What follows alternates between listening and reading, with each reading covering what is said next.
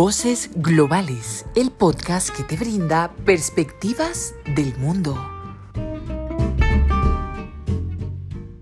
Bienvenidos a Voces Globales, un espacio donde conversamos y analizamos asuntos nacionales e internacionales. Yo soy Martín Díaz Acevedo y si quieren contactarme para sugerir temas o ser invitados, me pueden encontrar en LinkedIn. También nos pueden encontrar en Instagram y en threads como Voces Globales. El día de hoy vamos a conversar sobre la desinformación. Esta se considera como una amenaza híbrida que de hecho ha existido desde siempre, pero que se ha fortalecido en los últimos años con ese boom de las redes sociales. En este episodio tengo el honor de conversar con la presidenta y el vicepresidente de la Asociación de Jóvenes en Inteligencia, Defensa y Seguridad, pero ya tendremos el espacio para que ellos nos cuenten más sobre esto. Después de esta introducción, empecemos el debate.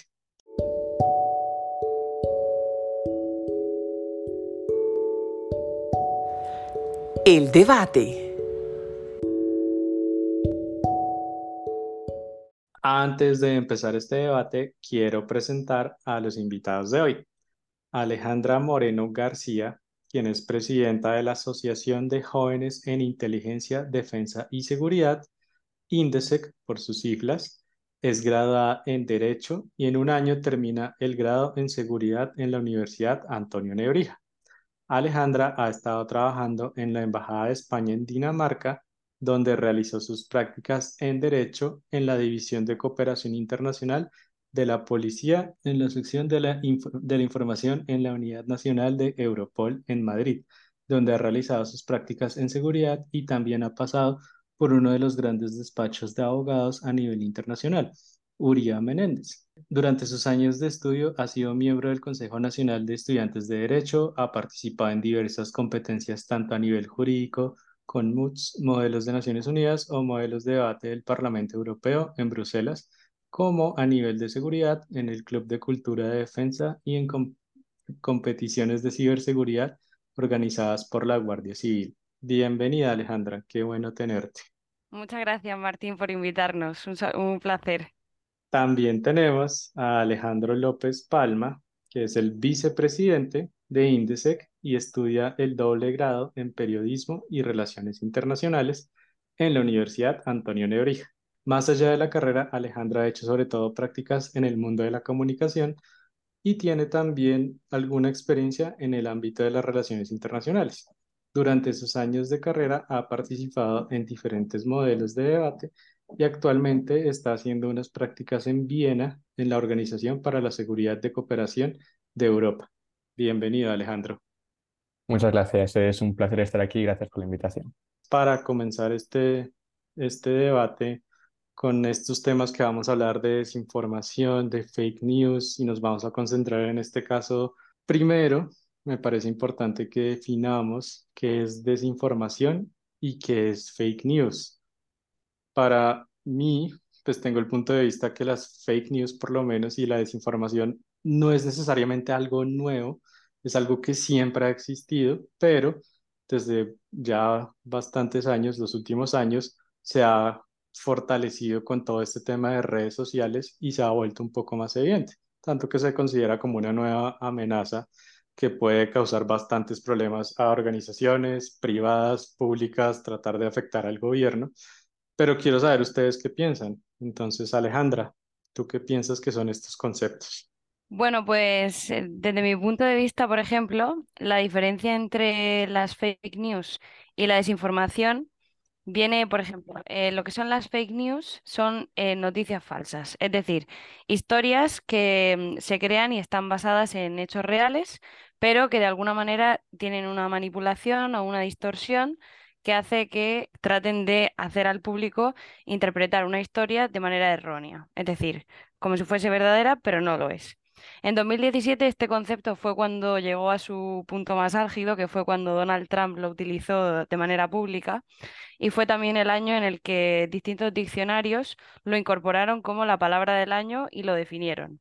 Entre ellos el diccionario de Collins, que dijo que las fake news son la información falsa, a menudo sensacionalista, y que se difunde bajo el aspecto de una noticia. A la diferencia entre una fake news y la desinformación es que mm, la desinformación no solamente incluye las noticias falsas, sino que además incluye otro tipo de información engañosa o errónea que se puede difundir para confundir o malinformar. Eh, por lo tanto, es un concepto mucho más amplio y, por ejemplo, podemos incluir dentro de la desinformación datos malinterpretados, imágenes distorsionadas, por ejemplo, ahora como hemos estado viendo últimamente con el tema de la inteligencia artificial, han creado imágenes, podrían parecer perfectamente reales, pero no lo son. Entonces, al final, el, impacto que tiene el, lector del periódico o la persona que visualiza esa imagen es negativa porque lo que está haciendo es recibir un primer impacto de forma confusa. Sí, poco más que añadir en, en estas definiciones y un poco lo que habéis dicho, es algo que no es nuevo. Sí que es cierto que se ha ido visualizando más por la expansión de las redes sociales, pero además de estos dos puntos, luego, por ejemplo, los ingleses, además de fake news y desinformation, hablan de misinformation, que es un poco también lo que decías ahora, Alejandro, ¿no? Que es contar una historia, pero ocultando o omitiendo algunos datos para que de esta forma se manipulara la información. Y a todos estos componentes se ha dado también un nombre que es la infodemia, es decir, eh, una pandemia de la información. Así que, que lo tenemos también cerca con lo de la pandemia del COVID, esta infodemia, pues como decís, pues es un arma más. Siempre que se habla de la información como el cuarto poder, pues al, igual que es un poder, es una amenaza. Y esta infodemia es lo que estamos viendo pues actualmente, eh, no solo en Rusia, como hablábamos el, el tema que vamos a tratar hoy, pero también en ataques principalmente en el sur asiático y es algo que realmente preocupa en la actualidad, no solo por la información, pero también por los ataques a las infraestructuras que afectan a toda la red de información y electricidad y energía de un país, que es algo que también hemos visto en Rusia. Muy bien, y es cierto, el tema de desinformación casi siempre sale más que todo a surgir en los momentos de elecciones. Por lo menos en Colombia siempre se trata ese tema cuando hay elecciones. En este momento pues nos vamos a concentrar en el caso de Rusia porque la guerra no solo es, no solo se libra como la manera clásica sino que hoy en día existe ese ciberespacio, hoy en día existen las redes sociales, la difusión de información mucho más rápida.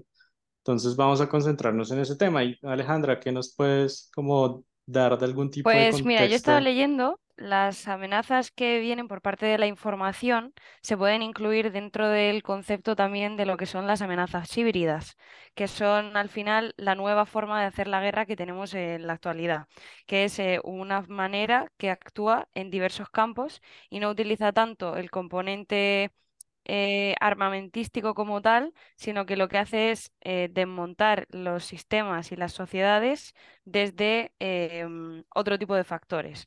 Entonces, por ejemplo, en el caso de Europa, nosotros eh, tenemos como pilar fundamental nuestros valores democráticos. Y en ese sentido, Rusia es uno de nuestros principales atacantes porque eh, lo que está pretendiendo es desestabilizar la Unión Europea mediante eh, la desestabilización de la democracia. Y para ello, la forma más directa de conseguirlo es a través de esos ataques de desinformación con los que generar una manipulación social a través de la información para que la gente pierda la confianza en las instituciones y en el poder político y de esa manera, pues bueno, generar una desestabilidad social que impida el normal desarrollo de la sociedad. Además de esto que está diciendo Alejandra, no solo es una cuestión de confianza, pero, y yo aquí voy a incorporar un poco la experiencia que he tenido en esas prácticas de la, de la OSCE, eh, también es una forma de bloqueo y es una forma de confundir a la gente. Eh, pasa en el caso de Rusia, pasa también en el caso, por ejemplo, de Armenia y Azerbaiyán con el conflicto del Nagorno-Karabaj, que en el que, por ejemplo, sin entrar en detalles, Armenia dice que el corredor de la Chin está bloqueado por Azerbaiyán y Azerbaiyán dice que el corredor de la Chin está bloqueado por Armenia. Y esto mismo lo vemos, por ejemplo, en la guerra de Rusia-Ucrania, en la que en estas reuniones, pues Rusia dice que quien ataca, por ejemplo, la presa del Donbass es, o la zona del Donbass es Ucrania, que intentando protegerse ataca sus propios objetivos. Eh, del otro lado, Ucrania y los apoyos occidentales dicen quién es, que es Rusia quien hace estos ataques. Entonces, hay una mezcla ahí en la que, por un lado, se bloquea la institución, las organizaciones, porque no se pueden llegar a tomar medidas, puesto que estas medidas se toman por unanimidad, y por otra parte, se crea una confusión en la que ya no sabes a quién creer, porque sí que es cierto que ahora es fácil, entre comillas, caer en la tentación de apuntárselo todo a Rusia, pero en un entorno de batalla en el que pasan tantas cosas, es difícil entender quién hace qué, porque tampoco es que haya una transparencia en la información. Y esto lo vemos, por ejemplo, que en Rusia no se permite la entrada de periodistas eh, y toda la información que sale de Rusia está demasiado vetada y sesgada, por lo que es difícil conocer cuál es la realidad. Y entonces incurrimos en esta situación no solo de pérdida de confianza, como decía Alejandra, pero también de confusión, de no saber qué es lo que es real y qué es lo que no. Con lo que yo he investigado, me acuerdo que en Rusia lo que muestran, en efecto, como le decía Alejandro, es como mostrarle a, los, a la ciudadanía que realmente son los ucranianos los que están atacando, los que los están atacando a ellos, los que están matando soldados rusos, y ellos lo que están haciendo es defendiéndose, defendiendo su territorio. Hay mucha gente que realmente lo cree así porque no se informan de otra manera, porque no tienen el acceso, sobre todo para informarse de otra manera. Pues Alejandra, ¿qué piensas de esto? ¿Qué, qué casos más concretos tienes de pronto para contarle a nuestros oyentes? Sí, bueno, yo creo que aquí hay una, hay que hacer una pequeña distinción entre la desinformación que una persona puede tener por el hecho de tener un bombardeo de información, que por ejemplo sería a lo mejor el caso de los países europeos, en donde no se sabe lo que es verdad y lo que es mentira, a lo mejor no tanto por no tener acceso a la información, sino porque tenemos tanta información que ya no sabemos ni dónde mirar. Y otro caso es, por ejemplo, lo que comentabas, eh, Martín, de no poder directamente acceder a una información y quedarte únicamente en la información que tu gobierno te permite ver. Que al final eso sería como un poco la teoría platónica de la caverna, de no estoy atrapado entre las sombras y no puedo llegar a ver la luz. Pero ¿qué pasa si la luz te deslumbra y ya no ves nada, ¿no? Que sería un poco nuestro caso, que es el eh, tengo tanta información que al final no sé, no sé qué es lo correcto y qué es lo que no.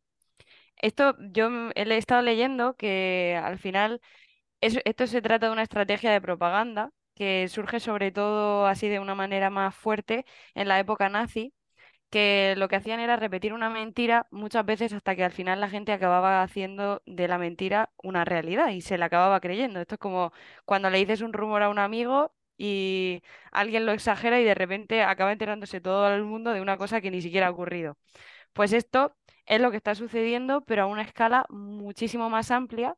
Y el problema es que antes, pues a lo mejor un político decía una mentira y la tenía que decir en 25 discursos para que pudiese llegar a calar de manera que fuese real, pero es que ahora con las redes sociales basta que tú hagas un tweet para que tengas 300.000 impactos y eso se ha hecho ya viral. Y a, y a través de esos 300.000 eso ya va exponencialmente creciendo.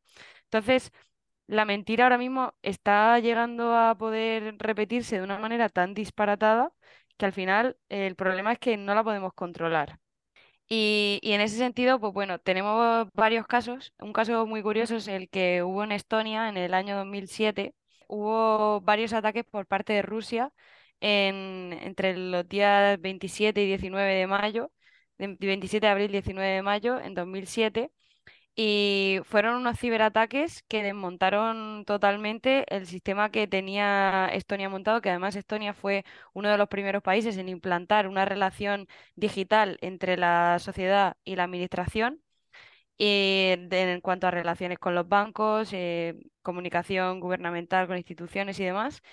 Y claro, de repente hubo un ataque que mm, desmontó un montón de páginas web de instituciones públicas y al final causó unos daños muy graves que lo que hicieron fue que la sociedad de Estonia dejase de creer en el sistema de Estonia, porque el sistema mismo es el que estaba fallando, entonces si tu relación con el gobierno no es buena porque ha habido un ataque, eh, ya hay una desconfianza que, que, vamos, ha sido muy difícil para Estonia y lo sigue siendo, yo creo, el, seguir eh, generando esa confianza social en cuanto a firmas electrónicas, en cuanto a votaciones online, pago de impuestos en línea y cuestiones por el estilo.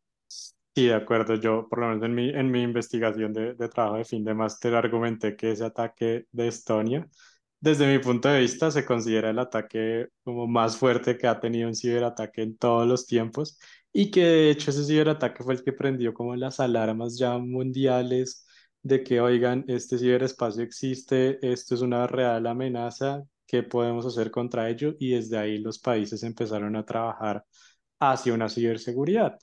Alejandro, ¿qué tienes para complementar o estás de acuerdo con lo que acabamos de decir?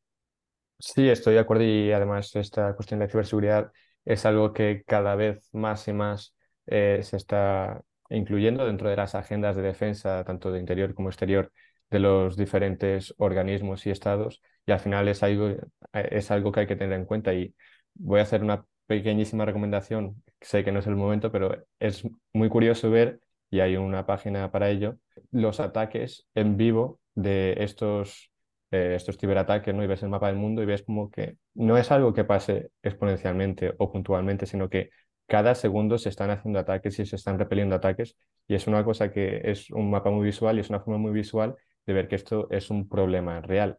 Y ya no solo en tiempos de guerra, sino incluso de forma pacífica se dan estos, estos ataques, ya sea entre estados o de forma privada, pues hackers para intentar conseguir información, para conseguir dinero, extorsión, etcétera, etcétera. Entonces es un problema creciente y, y en esa página que, que, comentaba es muy visual y es muy bonito, interesante, bonito no, pero interesante ver eh, estos ataques constantes.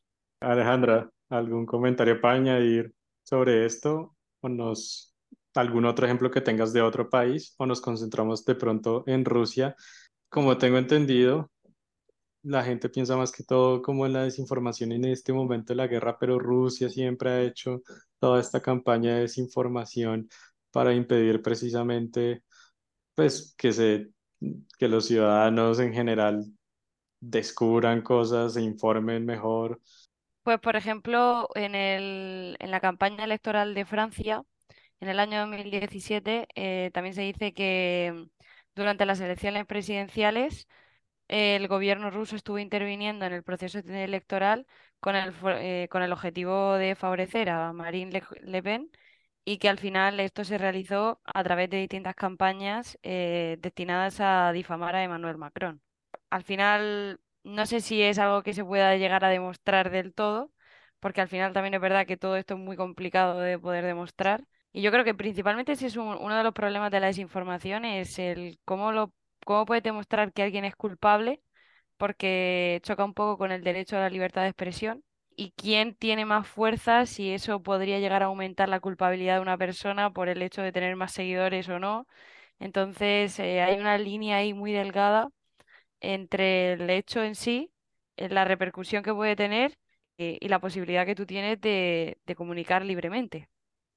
Sí, la verdad es que eso es una característica muy importante de esos ciberataques de desinformación, que es prácticamente imposible detectar quién lo hizo, cómo sucedió eso, bueno, tal vez no cómo sucedió, pero sí quién lo hizo, en dónde, con todas las tecnologías que existen hoy en día, eso es casi imposible para los, las organizaciones, agencias de identificar. Alejandro, entonces, con todo este tema de desinformación, ¿cuál es el futuro de esto? Hagamos un poco de perspectiva, como qué pasaría en el mediano largo plazo con esta desinformación. Ya sabemos que muchos países, no todos tal vez, utilizan esto como una herramienta para conseguir algo, tener un objetivo y lograr algo, pero se va a volver algo muy común de que todos los países del mundo eventualmente van a utilizar muy, mm, digamos que tranquilamente como cualquier otra arma o de pronto va a bajar, va a desaparecer de cierta manera, va a bajar los números de desinformación, se va a poder controlar o esto se va a volver todavía peor. Bueno, e, es algo que ya no es el futuro, sino que se está haciendo actualmente y se lleva haciendo desde hace unos años. Hay ya varias agencias, y aquí tiene un poco de, de periodismo, que es lo que yo conozco, que están trabajando para la información. de Neutral, por ejemplo, en España es una de las más conocidas y son empresas que se dedican o medios que se dedican únicamente al fact-checking. El fact-checking es pues la comprobación de datos y conocer que esos datos sean reales, que lo que se diga sean reales y que las noticias que se cuenten sean reales. Entonces, En Brasil, por ejemplo, tienes Lupa y hay ya varias a nivel internacional que se dedican a esto mismo, al fact-checking. Entonces, en lo que se refiere a la comunicación, tenemos por un lado estas agencias, pero también es muy importante el papel del individuo, porque es muy común ver una noticia que a lo mejor es así más alarmante o más exagerada y es muy fácil haya la tentación de reencaminarlo o reenviarlo a tus contactos de WhatsApp, mandarlo por Instagram, a grupos, y entonces creamos pues lo que decíamos del poder este de las redes sociales de amplificar una fake news que podría haber quedado, se podría haber quedado ahí, se podría haber denunciado, pero al final cabe también nosotros ver una noticia y antes de compartirla decir, vale, esto que estoy viendo es verdad, no es verdad, para evitar que ese bulo siga creciendo. Y luego a nivel legal, que entiendo que ahí Alejandra también podrá ampliar un poco más, es un campo que es muy nuevo y todavía se siguen creando leyes para combatir los ataques cibernéticos y estos problemas de seguridad de información que al final todavía no sabemos cómo se, se combaten a nivel legal o cuáles son las penas para las personas que hacen estos actos ilegales. Por ejemplo, si yo ahora mismo bajo un nombre anónimo en redes sociales comparto un bulo, a mí no me pasa nada, a priori. Sí que se han dado algunas sentencias en España de personas que han, no sé si ido a la cárcel o han entrado a juicio por compartir bulos, fake news y eso, pero es algo muy virgen todavía y entiendo que Alejandra también podrá profundizar un poco eso sobre cuál es el futuro o el presente a nivel legal de, esta desinformación. ¿Cuál es ese futuro entonces, Alejandra? ¿Qué, tienes para decirnos? ¿Cómo se maneja la jurisdicción? Yo por lo menos no sé cómo se maneja la jurisdicción en en España o en general en Europa. ¿Qué tan fuerte es? ¿Qué le falta por mejorar? Bueno, pues eh, la libertad de expresión al final es un derecho fundamental y así lo contemplan la mayoría de las constituciones y libros legales en prácticamente todo el mundo, pero es un derecho que no es absoluto, es decir, que tiene límites. ¿Qué límites, eh, ¿De qué límites hablamos? Pues cualquier límite que pueda afectar a otros derechos fundamentales. Es decir, si yo estoy haciendo una desinformación que está incitando a la violencia que está difamando personas, que está promoviendo el odio o que está incluso representando una amenaza para la seguridad pública, pues todo ese tipo de comportamientos sí que tienen que ser objeto de limitaciones y de sanciones legales. Y eh, en ese sentido sí que se está hablando ya de los delitos de odio, ya es un delito como tal. Lo que pasa es que es un delito con unos límites muy cogidos con pinzas y muy difícil de, llegar a, considerar que sí que hay un delito de odio. Y bueno, al final es, eh, es un campo que todavía tiene mucho que seguir ampliándose y que seguir reflexionando. A mí me gustaría añadir, con respecto a lo que ha dicho Alejandro, sobre que al final también es un, es un ámbito, el tema de la desinformación, donde la propia persona, el propio individuo, también tiene que ser consciente y tiene que ser responsable de, de lo que está haciendo y de lo que está compartiendo también. Y en ese sentido, hay un libro que me gusta mucho que se llama El arte de la guerra de Sun Tzu y, ahí tiene una frase que dice que cuando conoces a tu enemigo y te conoces a ti mismo, nunca vas a estar en peligro.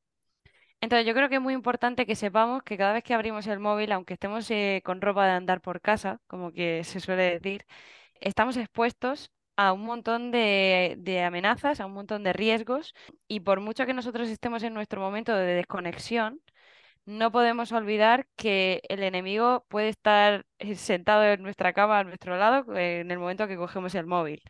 Entonces, es imprescindible comprender cómo nos estamos sintiendo nosotros mismos en cada momento, porque en esos momentos donde nosotros somos más vulnerables, donde estamos más susceptibles de recibir impactos sensacionalistas y seguirlos o sentirnos como víctimas o que no estamos en nuestro mejor momento, por así decirlo, eh, es donde más, nos, más vulnerables nos convertimos.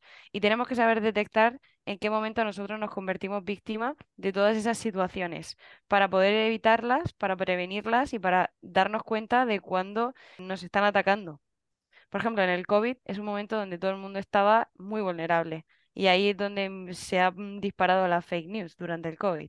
De hecho, sí, Alejandro se me adelantó un poquito porque sí quería preguntarle a Alejandro cómo manejamos, cómo pueden las personas, nosotros del común, de protegernos de esas fake news y esa desinformación. Como siempre lo dicen, pues lo recomiendan bastante, es estar bien informados, informarse más allá de solo un medio de comunicación. Si va a compartir algo, esté seguro de que esa información es verdad. Pero ¿qué más puede haber además de eso? Sabemos que los estados con sus organizaciones, sus instituciones, también tratan de crear leyes, de crear agencias para contrarrestar esos, esos ataques, atrapar esos cibercriminales en la medida de lo posible, pero a veces esas leyes se demoran mucho en aplicarse, en salir y que realmente se dan los resultados. Entonces, Alejandro, desde tu punto de vista, ¿qué más puede hacer una persona además de lo que ya nos dijo Alejandra? ¿O no hay nada más que se pueda hacer? Eh, es realmente difícil, como dices, pero que le pasa a los individuos y le pasa incluso a los medios de comunicación, que de vez en cuando vemos que incluso medios de prestigio y medios reconocidos, fuentes fiables, publican informaciones que al final luego tienen que retrotraerse. En, por ejemplo, en nuestra asociación en Indesec eh, tuvimos una situación en la que eh, había salido una noticia sobre un festival que se va a cancelar aquí en España y cuatro medios diferentes, todos ellos bastante fiables, decían cuatro cosas diferentes. Entonces ahí, ¿qué haces? No? Intentar acudir siempre a fuentes fiables, ¿no? Periódicos reconocidos, periódicos grandes, pero bueno, luego cada uno está en Instagram, está en TikTok, está en Twitter y es fácil también eh, tener otras fuentes de información. Luego lo que decías también, contrastarlas, ¿no? Eh, si, por ejemplo, sale una noticia, ver qué otros medios han publicado esa noticia, cómo la han publicado, cómo la han tratado. Si al final seis, siete, ocho medios hablan de la misma noticia, más o menos con el mismo enfoque, podemos, entre comillas, porque nunca estamos a salvo, pero podemos llegar a creer que esa noticia es verdadera. Y luego, eh, si tienes dudas, no compartirla, que es un poco también lo que decía anteriormente. No escoger y mandarla.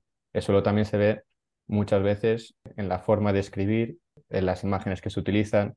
Si, por ejemplo, vais por TikTok, vais por Instagram, vais por Twitter, si ves una imagen que tiene círculos rojos, flechas, exclamaciones, eh, luego debajo te pone un título súper llamativo y no sé qué, ya desconfía, ¿no? Porque luego te metes y es clickbait o no es lo que es, o realmente es una información falsa, y luego la forma de escribirlo, evidentemente todo el mundo lo de escribir, no tienes que ser periodista para escribir información, pero hay unos códigos y hay una forma de escribir que si tú la ves puedes darte cuenta o no si lo que se está contando es medio verídico o no, o si realmente es pues fruto de imaginación e exageración. Entonces eso, tener en cuenta, por resumirlo así en tres puntos, eh, acudir a fuentes fiables, no compartirlo en caso de duda y acudir a varias fuentes eh, y no solo centrarse en una. Eh, justo iba a decir también un apunte que estaba Alejandra hablando de, los, de las penas de odio y voy a hacer un poco de contexto porque al final hay quienes nos escuchan de Latinoamérica también y de España, pero no sé si conoces, Martín, el caso de Pablo Hasél. No, adelante, cuéntanos. Pues aquí en España, ya no recuerdo hace cuántos años, no sé si me puedes eh, refrescar la memoria, Alejandra, pero creo que hace tres o cuatro años, eh, un rapero, Pablo Hasél, hizo una canción, una música de rap en contra de la corona y con bastantes mensajes de odio a la corona y hacia el rey. Y fue la primera pena, si no me equivoco, una de las primeras penas en España sobre delitos de odio o sobre mensajes de odio, que al final sí que no es fake news como tal, eh, está un poco ahí entre la libertad de expresión y los mensajes de odio, pero al final es también una forma de difundir información que puede afectar o manipular las ideas de las personas. No sé si recuerdas, Alejandra, ese caso. Sí, o sea, bueno, Pablo Hasél se supone que lo condenaron también por enaltecimiento del terrorismo y por injurias y calumnias que hizo ante la monarquía y los fuerzas y cuerpos de seguridad del Estado. Al final, esto fue creo que en, en 2017, me parece. Fíjate, o sea, ya, ya es algo que se recoge desde, desde hace varios años y sí que es algo en lo que se está trabajando, pero como decía, en o sea, cuanto a lo que es la información y comunicación, se está trabajando hace tiempo, pero todo lo que es ciberseguridad, ciberespacio y, fake news es difícil también por lo que decía Alejandro, Alejandra perdón, de, la autoría y es algo que pasa mucho a nivel de derecho internacional, es la computación de delitos, ¿no? ¿Quién lo ha hecho? quiénes son, cuántos son, cómo punimos esto. Por ejemplo, ahora en la guerra de Rusia, si queréis volver un poco al tema. Claro, ¿quién, ¿a quién culpamos en la guerra de Rusia? ¿A Putin? Eh, ¿Hasta dónde bajamos en la escala de poder para culpar? ¿Cuántas personas? ¿Es un, ¿Le hacemos una pena al Estado? a Putin, a no sé qué, ¿cómo lo punificamos? Entonces, esto mismo que pasa con la guerra de derecho internacional pasa en ciberseguridad y en información, que es difícil contabilizar o computar cómo van a ser las penas y a quién se les van a atribuir. Pues bueno, yo creo que al final el tema de la desinformación y la lucha contra la desinformación es algo que no solamente tiene un alcance internacional, que eh, lo estamos centrando mucho también por aquí, pero que nos puede llegar a pasar incluso a cualquiera de nosotros en nuestra vida diaria, de que aparezca una fotografía nuestra manipulada y no sepamos por qué, de repente todo el mundo habla de nosotros, todo el mundo nos conoce y pueden acabar con tu reputación con tu prestigio como persona, con tu honorabilidad como trabajador o incluso pueden acabar despidiéndote por una imagen que ni siquiera es real. Entonces, todas estos, estas cuestiones son muy peligrosas y yo he estado viendo varios casos de gente que les habían ocurrido situaciones similares, especialmente políticos, que finalmente pues habían tenido que abandonar su trabajo, personas que trabajaban para la administración, porque de repente aparecían en un montón de periódicos como que habían robado, habían hecho alguna cosa así, y luego al final, al cabo de los cinco o seis años, se demostraba que era mentira pero ya tu imagen como persona ya se había deteriorado completamente en ese sentido.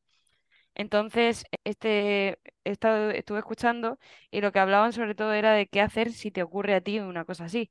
Una de las cosas que decían era acudir directamente a pedir ayuda jurídica y sobre todo también ayuda psicológica. Porque en este tipo de situaciones una de las cosas que más se ve perjudicada es eh, la, propia persona que se siente víctima de un acoso social de alguna, de alguna manera. Y en este sentido hay varias asociaciones que ya están trabajando bastante para ayudar a estas personas que sufren este tipo de ataques de desinformación y que, bueno, pues pueden suponer un, grave perjuicio para su vida al final. No, es que estaba, me dejaste pensando en que la solución entonces como no puede ser no utilizar redes sociales ni no poder publicar fotos. Como que hay mucha gente que no le gusta las redes sociales ni nada de eso, está muy bien. Pero la gente que sí le gusta y que publicando fotos constantemente, la solución para que ese tipo de cosas no le pasen, pues no puede ser no utilizarlas. Uno tiene que aprender tal vez a llegar también a un cierto equilibrio, saber cómo protegerse uno mismo con lo que está publicando, dónde lo está publicando, en dónde lo está compartiendo para que haya cierto como límites y todo esto, porque pues como tampoco la solución es, entonces no tengamos redes sociales, eso ya es algo muy de nuestro mundo. Hay incluso también eh, redes sociales ahora mismo que para combatir estos mensajes de odio, desinformación, etcétera, etcétera, te piden eh, ya el DNI para que no sea únicamente un usuario anónimo, sino que lo que tú digas tenga un impacto, unas consecuencias y una repercusión. Es decir, eh, yo ya no soy Pepito Palotes que comenta esto y me limpio las manos. Ahora, dependiendo de, las redes sociales, te piden el DNI y esa cuenta ya está asociada a un nombre, ya está asociada a un DNI y es más fácil pues seguir o perseguir, en este caso, estos delitos. Y también la gente a lo mejor se recluye más o se lo piensa dos veces si quiere lanzar mensajes de odio o difundir una fake news. No mm. sabía eso. También en ese sentido, yo creo que los colegios tienen que, invertir bastante tiempo, sobre todo, en, fomentar la educación mediática y la alfabetización digital, que al final es que las personas sepan distinguir eso que decía Alejandro, de qué información es fiable y cuál no, cómo escribir en redes sociales y cómo no hacerlo, qué tipo de comentarios pueden ser perjudiciales para ti como persona y para la otra persona que los va a recibir. Entonces, pues un poco saber, saber manejarnos en este entorno digital que al final es muy nuevo y parece que no es real, pero forma parte de nuestra realidad. Sí, una parte importante que mencionábamos en otro episodio que hice sobre ciberseguridad era la educación y también educación enfocada a los niños que aprendan no solo a navegar por Internet como de forma segura, todo lo de seguridad de Internet, sino también aprender ciberseguridad. La ciberseguridad por lo menos en el caso de Colombia, siempre se centra en la parte de defensa, uno habla de ciberseguridad y habla del ejército, de la policía, de todo esto, como que son los únicos que pueden tratar eso.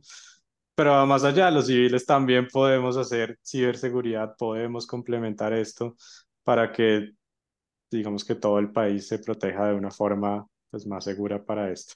Estamos los propios civiles expuestos, por ejemplo, a phishing y muchas formas de ataques que al final, más allá del internacional que se dan a nivel de civil, también se da por mensajes, por correos, por diferentes formas. Entonces también hay que estar educado en ese sentido para saber identificarlos y evitarlos. Ahora vámonos con las conclusiones. Alejandra, ¿cuáles son tus conclusiones de esta conversación que hemos tenido? Bueno, pues mis conclusiones serían un poco la desinformación es un grave problema para la sociedad, sobre todo a nivel estatal, pero también puede llegar a ser un problema a nivel individual para cada uno en su propia esfera de vida privada. Nos faltan todavía mucho que aprender de cómo funciona el mundo digital para poder manejarnos con, con seguridad, en el sentido de que sintamos que la información que leemos somos capaces de saber cuál es la verdadera, cuál no qué es lo correcto y qué es lo que no es correcto. Al final es un desafío que queda mucho todavía por aprender. A través de redes sociales, sobre todo, las redes sociales son algo que no podemos dejar al margen de nuestra vida, que tenemos que seguir siempre estando ahí porque forma parte de la realidad, como hemos dicho. Lo que más tenemos que tener en cuenta es que la información que compartamos sea información que realmente creamos que es veraz que tratemos de evitar cualquier tipo de comunicación que sea que veamos que tiene un mensaje muy sensacionalista y muy eh, populista y que busquemos siempre evitar todo tipo de delitos de odio, de comentarios negativos, de críticas que al final lo único que eh, estén haciendo sea hacer daño al quien las recibe. Alejandro, ¿cuáles son tus conclusiones? Poco más que añadir al final, eh, eso, tanto a nivel de ciberseguridad como a nivel de información que se refiere a fake news y desinformación. Eh, lo que decía Alejandra no es un problema únicamente estatal, también civil, a nivel del individuo, y es algo a lo que estamos sometidos todos, son unas amenazas que nos llegan a todos, incluso todos los días. Entonces, es difícil identificarlas y tenemos que trabajar porque, en mi opinión, yo creo que el paso más importante que se debe dar en esta lucha es a nivel individual. Tiene que haber una gran acción de la sociedad civil y del propio individuo para poder poner fin o intentar remediar estos ataques de seguridad a nivel de información y a nivel de comunicación. Muchas gracias a los dos y nos vamos a nuestra última sección.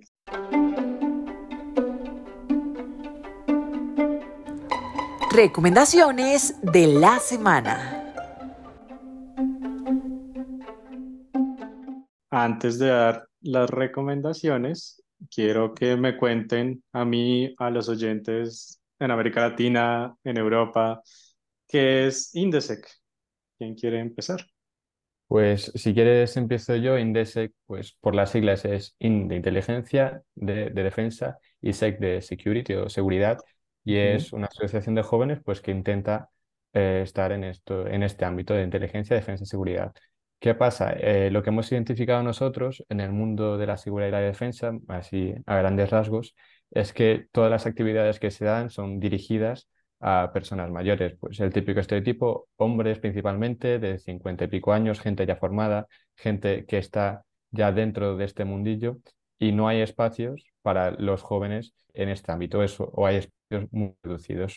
Tu podcast, por ejemplo, es uno de estos espacios para que los jóvenes puedan hablar de esto pero a la par que hemos identificado que existe este problema en el que no hay espacio para jóvenes, no hay una forma de que los jóvenes puedan llegar a estos organismos o a este mundo de la seguridad y defensa, hemos detectado también que hay un problema desde las instituciones para captar talento joven y para hacer ese cambio generacional.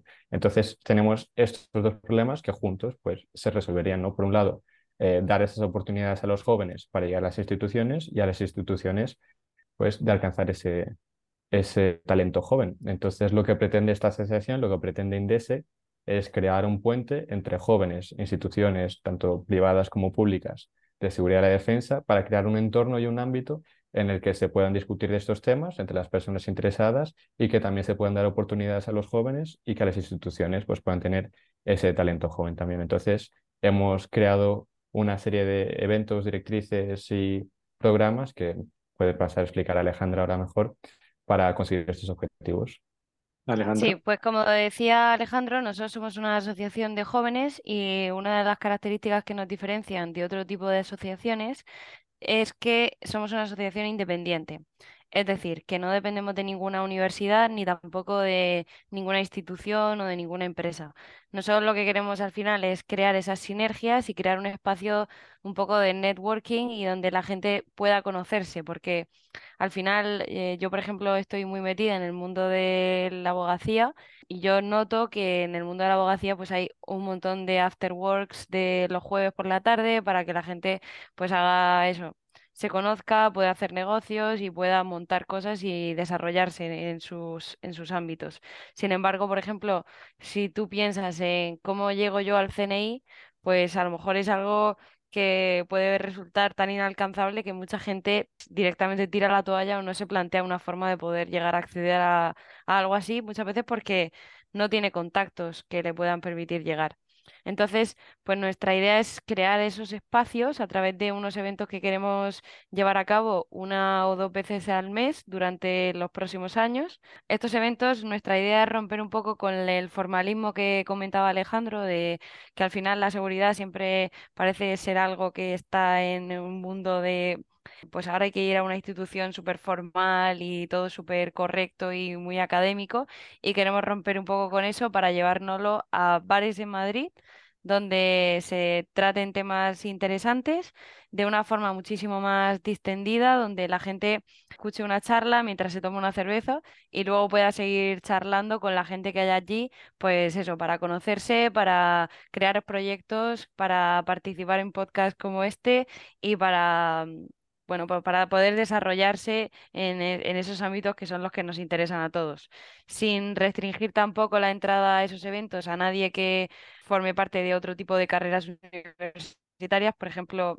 nosotros estamos abiertos a gente de ingeniería, de relaciones internacionales, sociología, psicología, de cualquier carrera. No nos importa que, vamos, cualquier cosa que a alguien le pueda interesar el mundo de la seguridad, porque al final la seguridad está en todos lados, es como queremos eh, acoger a, a quien sea. Siempre, eso sí, vamos a intentar que, como somos una asociación de jóvenes, sean jóvenes, en principio menores de 30 años, pero eh, estamos abiertos a acoger a cualquier tipo de, de perfil si tiene ganas e interés. Y por otro lado, nuestra idea también es hacer a final del curso un evento más grande a modo de competición en el que puedan participar grupos para resolver unos casos eh, relacionados eh, pues eso, con la inteligencia, la seguridad y la defensa. Y el evento se desarrollará en Madrid durante tres días.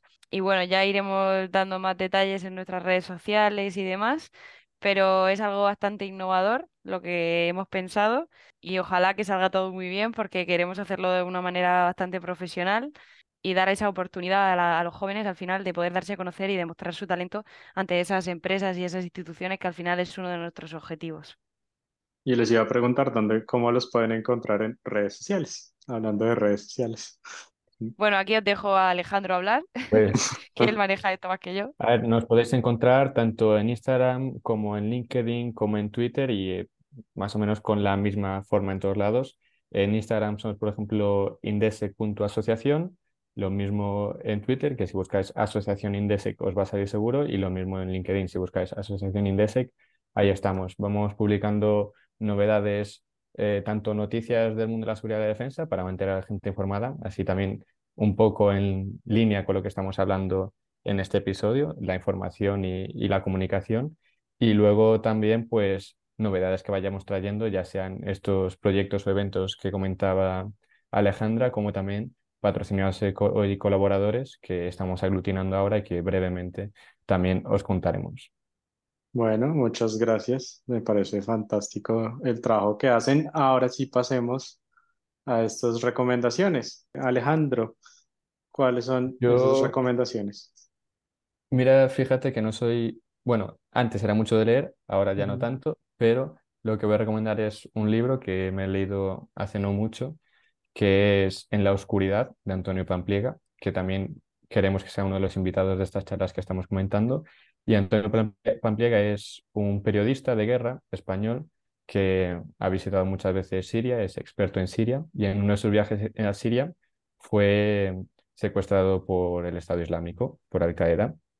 Entonces, en este libro, que es un libro que tampoco es muy largo, creo que no llega a las 200 páginas, ciento y pico tendrá o algo así, que se lee muy rápido porque además está dividido en capítulos cortos que son como pequeñas historias, pues en estas páginas cuenta cómo ha sido eh, esa experiencia tanto de, entrar en Siria y que el secuestro y luego este es casi un casi un año estuvo, 300 y algo días estuvo como prisionero de Al Qaeda hasta que fue liberado, pues toda esa experiencia dentro de lo que es eh, la célula terrorista y acaba por ser un libro que te cuenta desde primera mano cómo es la vida de un periodista de guerra, cómo actúan estos grupos terroristas y más aún pues esa experiencia tan personal y dolorosa que es estar secuestrada, eh, secuestrado e, en, un grupo como, como es Al Qaeda. Entonces, Antonio Pampliega en la oscuridad, así se llama el libro. Y Alejandra, ¿cuáles son tus recomendaciones? Bueno, pues yo voy a recomendar dos, dos cosas diferentes. La primera de ellas es el, el documental que hay en Netflix, que es El dilema de las redes sociales, que creo que viene muy al caso para el tema que hemos tratado hoy. Y bueno, yo creo que con el nombre más o menos todos nos podemos hacer un poco una idea de lo que vamos a encontrar en este documental.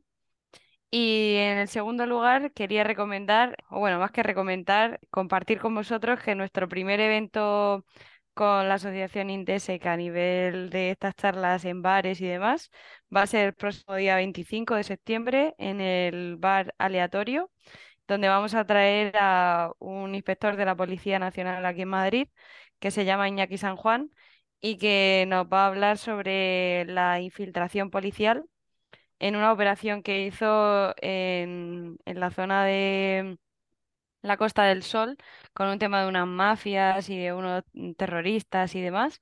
Y sobre todo nos va a contar a través de su libro que se llama Operación Protector. Por lo que el libro que recomendaría sería Operación Protector, en este caso. Lástima no estar en España. Bueno, muchas gracias por sus recomendaciones y a ustedes, estimados oyentes, muchas gracias por escuchar este episodio. Si les gustó, por favor, compártanlo y si quieren hacer parte de estos debates, ya sea siendo invitados o sugiriendo temas, me pueden contactar en LinkedIn y también nos pueden encontrar en Instagram como Voces Globales. Y nos escuchamos en un siguiente debate.